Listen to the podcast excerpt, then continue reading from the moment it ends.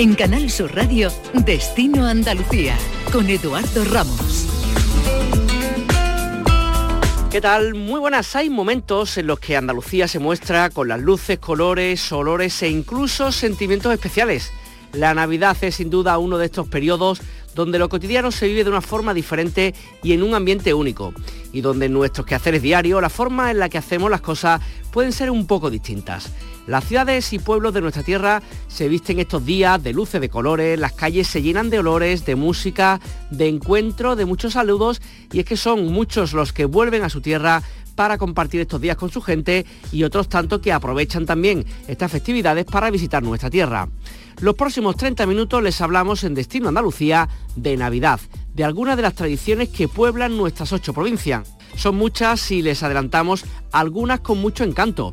Los belenes vivientes, el arrastre de las latas de Algeciras o las luces de Navidad de la capital malagueña, entre otras. Los próximos minutos les llevamos de Navidad por Andalucía.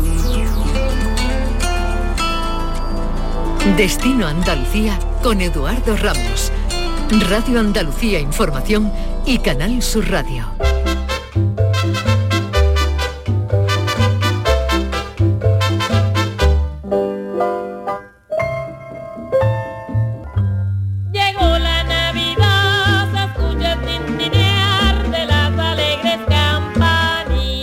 Les hablamos del Belén viviente de Beas de Huelva, uno de los nacimientos vivos más antiguos de toda Andalucía que se creó en la Navidad del año 1970, hace ya más de 50 años.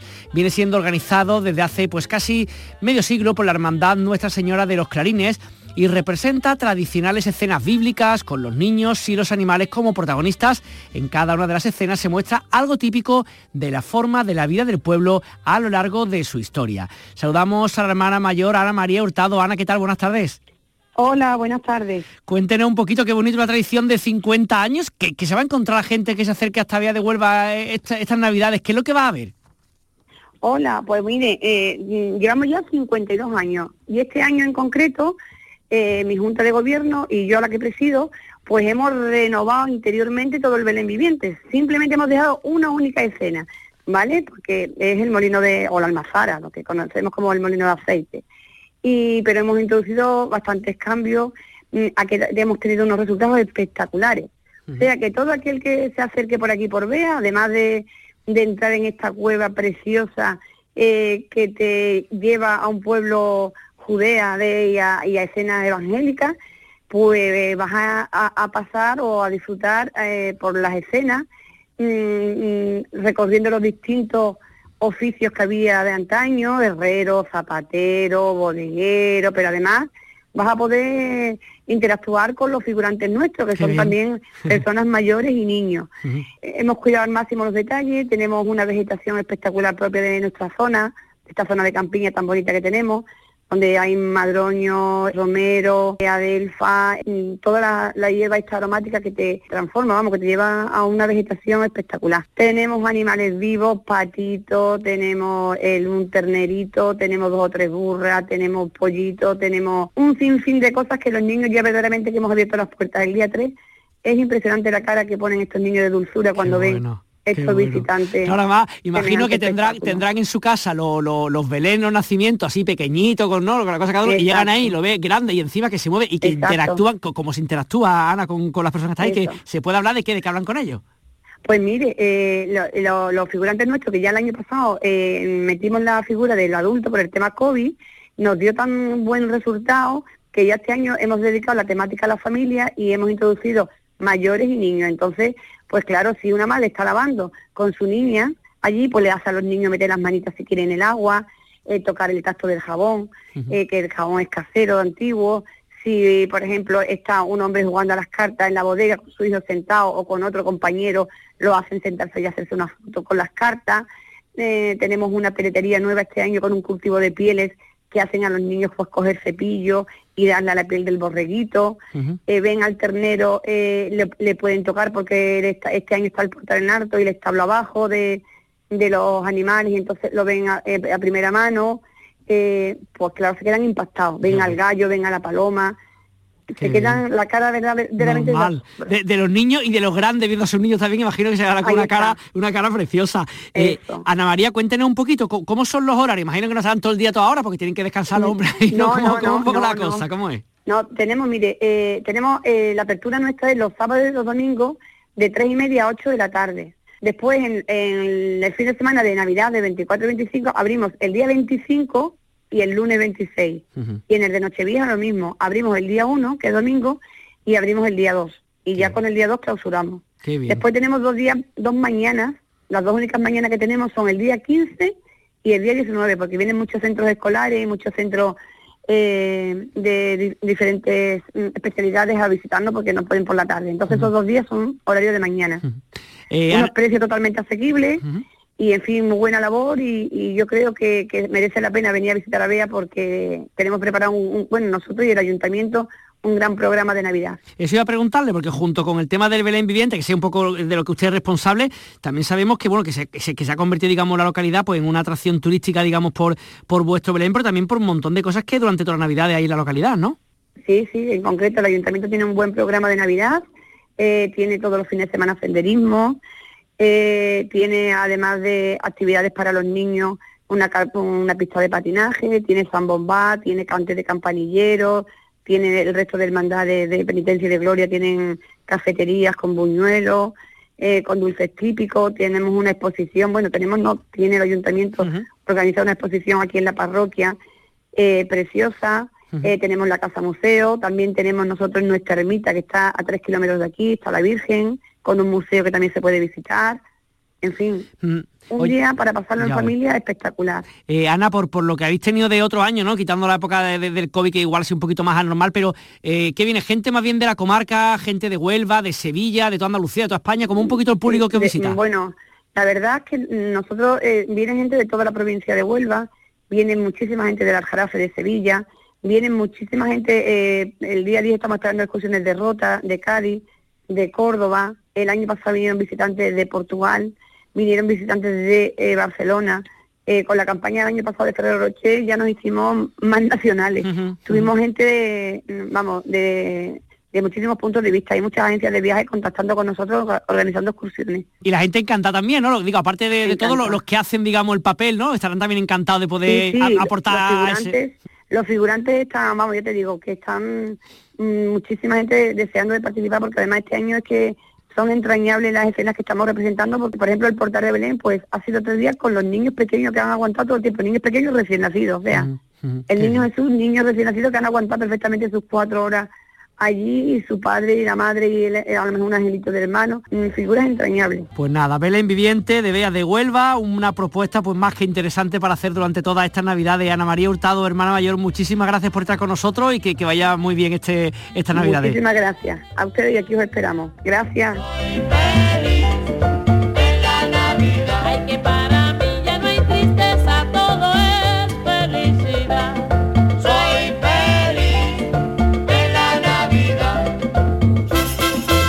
En Radio Andalucía Información y Canal Sur Radio, Destino Andalucía con Eduardo Ramos. Qué lindas son las fiestas de diciembre. Hay mucho regocijo por doquier.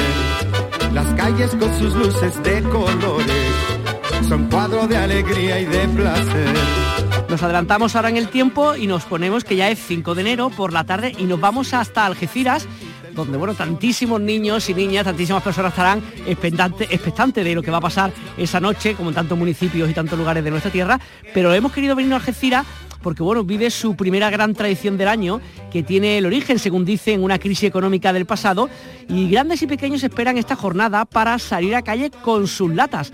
Y es que de esta forma peculiar, los algecireños llaman la atención de los Reyes Magos de Oriente, ya que no quieren pasar esta fiesta sin su correspondiente regalo, un acontecimiento único en España y que supone que miles de niños recorran las calles de la ciudad en una ensordecedora comitiva que da forma a esta tradición del arrastre de las latas. José María Ojeda es el responsable de la delegación de ferias y fiestas de este ayuntamiento. José María, ¿qué tal? Muy buenas. Hola, muy buenas, ¿qué tal? Oye, que, yo digamos, cuando uno busca cosas para Navidad, intentando salirse de los caminos trillados, de encuentro te encuentras con joyas como esta, originales como esta. ¿De, cuándo viene esto? ¿Cómo sale, digamos, esta idea del arrastre de las latas ahí en, en Algeciras?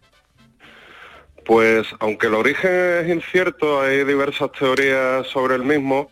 eh, creemos que tiene más de un siglo la tradición, que se originó a principios del siglo XX y está muy relacionada con la crisis económica que se vivía en esa época y con la forma que tenían los niños humildes de los barrios, sobre todo barrios de pescadores de la ciudad, que decidieron eh, con hilo de pescar eh, atar latas a los mismos y así llamar la atención de, de los magos de Oriente. Qué bueno. O sea, Es una- decirle, no olvidéis, no olvidéis de nosotros, que estamos aquí, ¿no?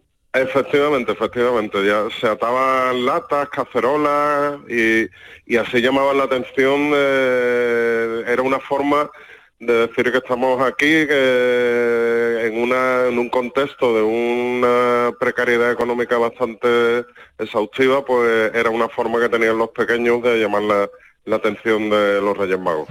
Y ya hemos podido, bueno, cualquiera que esté interesado, ¿no? Hay miles de vídeos en YouTube y en distintos lugares. Sí, sí, Eso ha ido sí. creciendo con el paso de los años y ya se ha convertido ya, pues, no sé, en, en- una cosa realmente como muy grande, ¿no? Muy, muy, muy impresionante, Sí, ¿no? eso, es- esto fue una tradición que, como te he comentado, se originó al principio del siglo XX, luego desapareció y en los años 90 el ayuntamiento decidió institucional- institucionalizarla y desde entonces el crecimiento ha sido absolutamente exponencial porque nosotros calculamos que el día 5 de enero en esta tradición sobre 40.000 personas eh, se mueven en la ciudad, vamos. Eh, como bien has dicho en el inicio, es un ruido ensordecedor y es una tradición que desde luego hay que venir a conocerla porque es única y genuina en toda España. Que además estoy pensando, si se habla de las fallas de Valencia ahí, ¿no? Por el mes de marzo, 40.000 personas con sus latas haciendo ruido, eso es mucho ruido, mucha gente, ¿no? Pues, imagínate, imagínate la- lo que se forma en la ciudad y cuando alguien de fuera viene y conoce la tradición, desde luego se queda muy sorprendido porque ya no solo es que se arrastren las latas, sino que se hacen esculturas, se hacen absolutamente piezas maravillosas que incluso nosotros aquí en la delegación de Feria y Fiesta eh, creamos un concurso y se de- otorgan diversos premios a las latas, a las esculturas de latas más originales y, y, y luego se exponen, ya te digo, en la delegación y vamos, hay piezas, piezas que son dignas de conocer. Y hay como una especie de, no sé si ruta o de, de lugares por donde Sí. están estas esculturas para poder visitarlas. Bueno, estas esculturas se exponen en la propia delegación de Feria y Fiesta, que está en la, en la calle Alfonso 11, número 6, Ujú. en el antiguo hospital militar. Eh, a partir del día 20 de, eh, de- diciembre ya la tendremos expuesta y, y podrán ser visitadas por todos los ciudadanos. Oye, y, y ese 5 de enero, ¿a partir de qué hora comienzan a sonar las latas? ¿Hay como una hora de inicio Pues mira- o ya cada uno como vaya queriendo? Es- no, no, hay una hora de inicio, además, eh, como todas las buenas tradiciones, la- el arrastre de latas también tiene un origen mítico, eh, que fue debido a, a- a un profesor de instituto de Algeciras, que ejercía en Algeciras, que es José Ignacio Vicente Palomares, que creó la leyenda del gigante Botafuegos. Eh, es una leyenda, un cuento muy muy bonito hacia los niños porque era un, un gigante que vivía en las montañas eh, cerca de Algeciras y que se dedicaba a que en, en la ciudad no hubiese alegría. Eh, por un extraño conjuro, cada 5 de enero, eh, pues pues eh, cubría de niebla la ciudad para que los Reyes Magos pasaran de, de largo. Y ese, ese es el origen. Y los niños decidieron eh, romper este sortilegio a las 12 de la mañana, cuenta la leyenda. Así pues nosotros mantenemos esa hora de las 12 como todos los años de inicio de la tradición. A las 12 se concentran todos los niños en la Plaza de Andalucía, bajan con sus latas hasta la- el recinto portuario, hasta el llano amarillo, donde desembarcan los Reyes Magos y eh, son recibidos por las autoridades de la ciudad, el alcalde, el presidente de la autoridad portuaria, la propia delegada de Feria y Fiesta, y le hacen entregan de, de las llaves de la ciudad para que los magos puedan visitar toda la noche, eh, durante todo el día la- los hogares de los más pequeños de Algeciras. y las latas, digamos, acompañan al, cortejo real, digamos, ¿no? De los reyes durante su camino por sí. o están ahí presentes todo el tiempo, ¿no? Eh, las latas están presentes todo el tiempo, de hecho nosotros tenemos una animación mientras se espera la llegada de, los Reyes Magos que, que, llegan en un barco de la autoridad portuaria y mm, el reclamo, digamos, de la llegada de los es que todos los niños al unísono, eh, imagínate 35 o 40 mil personas moviendo las latas a la vez, el, ruido tan, tan peculiar. Qué bonito que eso, que eso supone. Em, quería preguntar también, José María, aparte digamos de, este 5 de enero, este momento mágico tan, tan bonito como lo que has contado, que la verdad es que, es algo único, eh, no sé si en todo el mundo, pero en España segurísimo, ¿qué más cosillas para aquellos que quieran pasar estos días, estas navidades por la pues Algeciras, qué más podemos decirle? Nosotros tenemos una gran tradición belenista en la ciudad, hay muchos belenes como en tantos lugares de Andalucía, que son dignos de, visitar. También hay una tradición de rondallas, que es una muy, una muy antigua tradición de la ciudad y las rondallas permanentemente están haciendo pasacalles por la ciudad a partir de la, de la semana que viene. Eh, eso y también, eh, también con los niños como protagonistas hay una peculiar celebración el 31 de diciembre, el día de fin de año, a las 12 del mediodía también, que se comen las gominolas en la Plaza Alta, pero a las 12 del mediodía. Que disfrutéis mucho, que haga mucho ruido y que los reyes pasen también por Algeciras. Un abrazo. Pues un abrazo, muchísimas gracias a Canal Sur.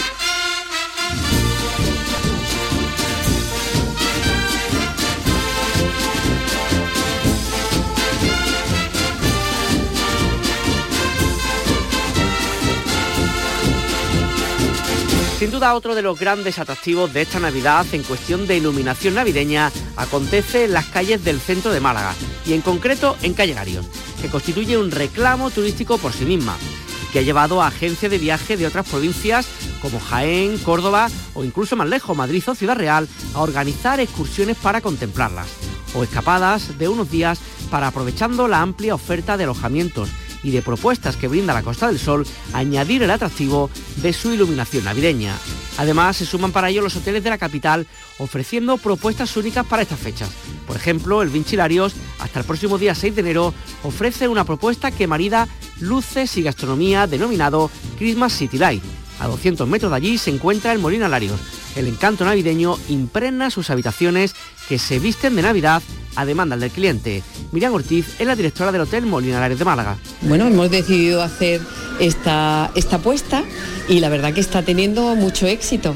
Hemos decorado aproximadamente un 20% del total del hotel. Puedo comentar de un caso de que, tienen, es una familia, tiene siete habitaciones y han querido coger habitaciones que fueran Christmas Room porque tienen previsto pasar con nosotros el 24 y quieren hacerse la entrega de regalos, querían que tuviera alguna un árbol, así que van a cenar con nosotros el 24 y comerán el 25.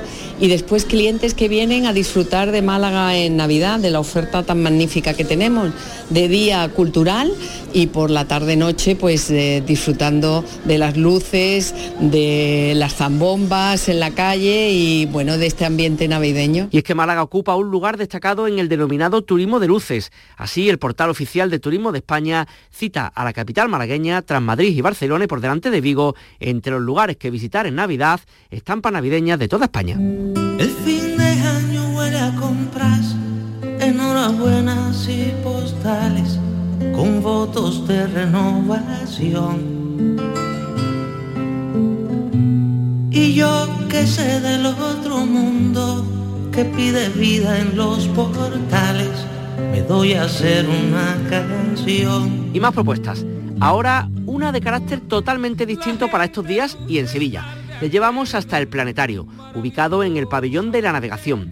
Un espacio único con una cúpula de casi 7 metros de diámetro y un proyector con lente de ojo de pez que permite la proyección de contenido 360 grados, convirtiéndolo en una experiencia audiovisual inmersiva con la que disfrutar sentados en cómodos puff un recorrido por las principales estrellas y constelaciones del firmamento, seguido de un repaso de los planetas del Sistema Solar, la Luna y la galaxia. Álvaro Delgado es el socio fundador de Engranaje Ciencia. Álvaro, ¿qué tal? Muy buenas.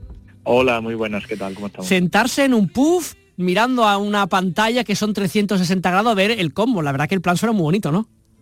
Sin duda, nosotros pensamos que así es. Como has dicho, es una cúpula, es un planetario y una vez que nos adentramos en él, vemos que hay unos puffs porque hay que tener en cuenta que en esta actividad no es como un cine normal en el que, por así decirlo, miramos hacia el frente, sino que tenemos que mirar hacia el cielo, que es lo que vamos a, bueno, a ver en esa actividad.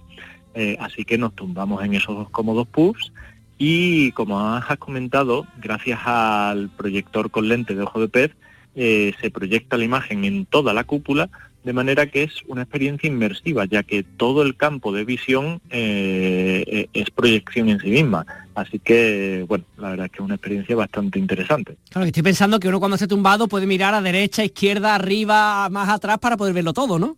Efectivamente, eh, realmente, como he dicho, eso ocupa todo el campo de visión, así que podemos estar mirando a cualquier lado que al final vamos a estar viendo pues contenido en todas las direcciones. Esa es una de las cosas que hace especial esta actividad ya que la convierte eso en una actividad bastante inmersiva.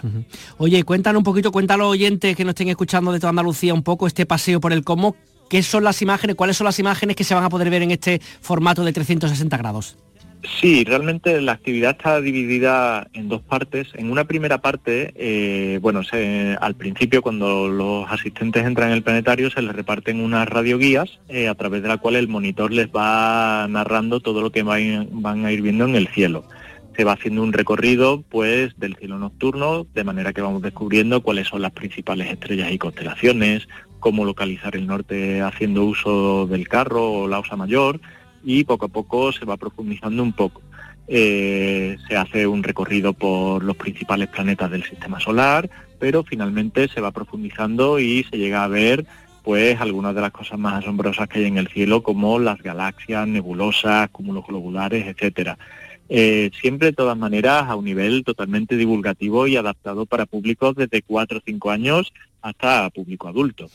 Pero eh, a continuación hay una segunda parte en la que se, se, pone una proyección, también es un contenido full dome, es decir, en 360 grados, eh, llamada Explorando el Sistema Solar. Una proyección de unos 15 minutos, en la que se hace un recorrido, pues empezando por el Sol y nos vamos alejando poco a poco, visitando cada uno de los planetas del Sistema Solar, hasta que llegamos a los confines del sistema solar, bueno, y más allá. Que estoy pensando que, cuando acaba una proyección como esta, que estoy pensando un chaval de cuatro, una chavala de cuatro o cinco años, que, os comentan cuando terminan? Imagino que se quedarán, no sé, impresionadísimos, ¿no? Bueno, eh, sin duda, eh, la verdad es que estamos teniendo muy buenas críticas al respecto, muy buena acogida por parte del público y, como siempre decimos, eh, finalmente los niños son los que más disfrutan este tipo de actividades, ya que son los que tienen más curiosidad, más interés por este tipo mm, bueno de contenidos y muchas veces te sorprenden. Eh, ha habido más de una vez que algún niño, una niña ha hecho alguna sorprenda, alguna pregunta típica de un alumno adulto, ¿no? o, de un adulto y, y con estudios. Así que sí. Oye, y también imagino que es un acercamiento, pues no sé, óptimo para, para niños de infantil, de primaria, de secundaria, un acercamiento hacia la ciencia. A partir de, digamos, de lo que le mostráis, ¿hay algún tipo de debate? ¿Hay algo más, digamos, que, que complemente lo que es la proyección de estas dos películas que nos has contado? Bueno, realmente nosotros esta actividad la hacemos tanto para público familiar como para centros educativos y generalmente cuando es para un centro educativo va acompañado de alguna otra actividad relacionada con la astronomía. En el caso del público general, lo que sí es muy típico es que al acabar la sesión se acerquen varias personas al monitor o la monitora y bueno, los acribillen a preguntas, eh, yo es que he leído aquí, yo es que el telescopio tal, y entonces bueno, pues vas viendo que, hay bastante afición por la astronomía y, que al final la gente está bastante informada de esos temas. Vosotros que os dedicáis al turismo científico, ¿no? En Engranaje Ciencia lleváis más de ocho años trabajando sobre este tema. Mm, ¿Piensas que es un tipo de turismo, una forma de conocer nuestra tierra y en este caso la ciencia que cada vez va más? O sea, cada vez más gente interesada en esto, Álvaro.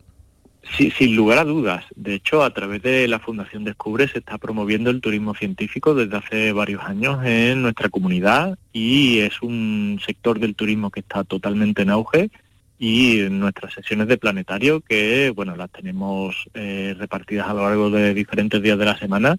Mm, generalmente además del público sevillano viene mucho público mm, de fuera de Sevilla, incluso de fuera de España, que, que incluso aunque no dominen el español, eh, disfrutan con la sesión porque al fin y al cabo se ven algunas imágenes muy bonitas y espectaculares.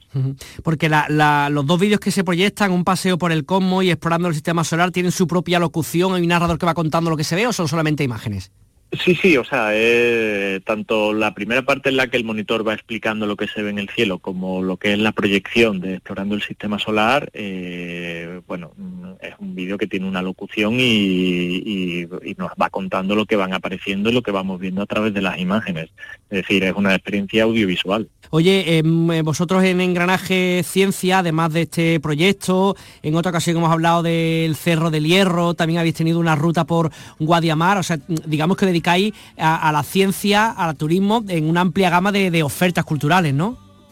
Sin duda, ese es un poco el espíritu por el que montamos la empresa. Era un poco la idea de divulgar la ciencia, de acercarse al público general, pero de una manera mm, divulgativa, participativa, interactiva, adaptada a todos los públicos, una manera, pues al fin y al cabo, de, acercar la ciencia a todo el mundo. Pues Álvaro Delgado, socio fundador de Engranaje Ciencia, muchísimas gracias por compartir tus conocimientos aquí en Canal Sur Radio y en RAI, en Radio Andalucía Información, en el programa Destino Andalucía. Un saludo. Muchas gracias, un saludo. Hasta luego.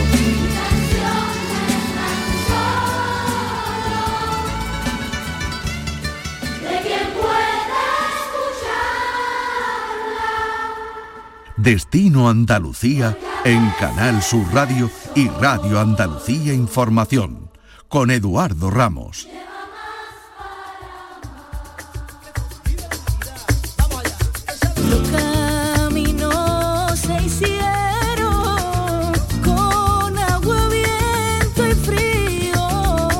Fernando Ariza presenta cada domingo en Canal Fiesta Radio Local de Ensayo, el programa en el que se repasa la actualidad de la música pop rock en Andalucía. Semanalmente, además, nos trae en Destino Andalucía alguna propuesta musical. Fernando, muy buena, ¿qué nos traes hoy? Hola Edu, hoy vamos a darnos un poquito de prisa, ¿eh? porque en una hora, a las 8, se abren las puertas de la Sala Malandar de Sevilla. Hay un evento que promete mucha diversión, se llama Donkey Day, el Día del Burrito, y a mucha gente le sonará porque se tenía que haber celebrado en octubre en Almería, pero se suspendió finalmente. Hoy se recupera para disfrute de todo el que se acerque a esta sala sevillana. El Día del Burrito es una mezcolanza de sonidos de todo tipo, desde el rock andaluz de Canasterio hasta la rumba latina de Luis Lar, pasando por el canalleo de Álvaro Ruiz, que a la gente le sonará porque es el guitarrista habitual del Canca, o de José Lu Manteca. Pero nosotros, para ilustrar el Donkey Day, nos quedamos con mucho pelo, el sobrenombre artístico de Alex Granizo, creador de lo que él ha denominado potaje moderno, una mezcla de estilos que fusiona el rock con la electrónica. Atentos a este verdiales del polígono El Viso que te canta mucho pelo. Que disfrute y sigan conociendo Andalucía. Nos encontramos aquí en Canal Sur Radio y en Radio Andalucía Información dentro de siete días.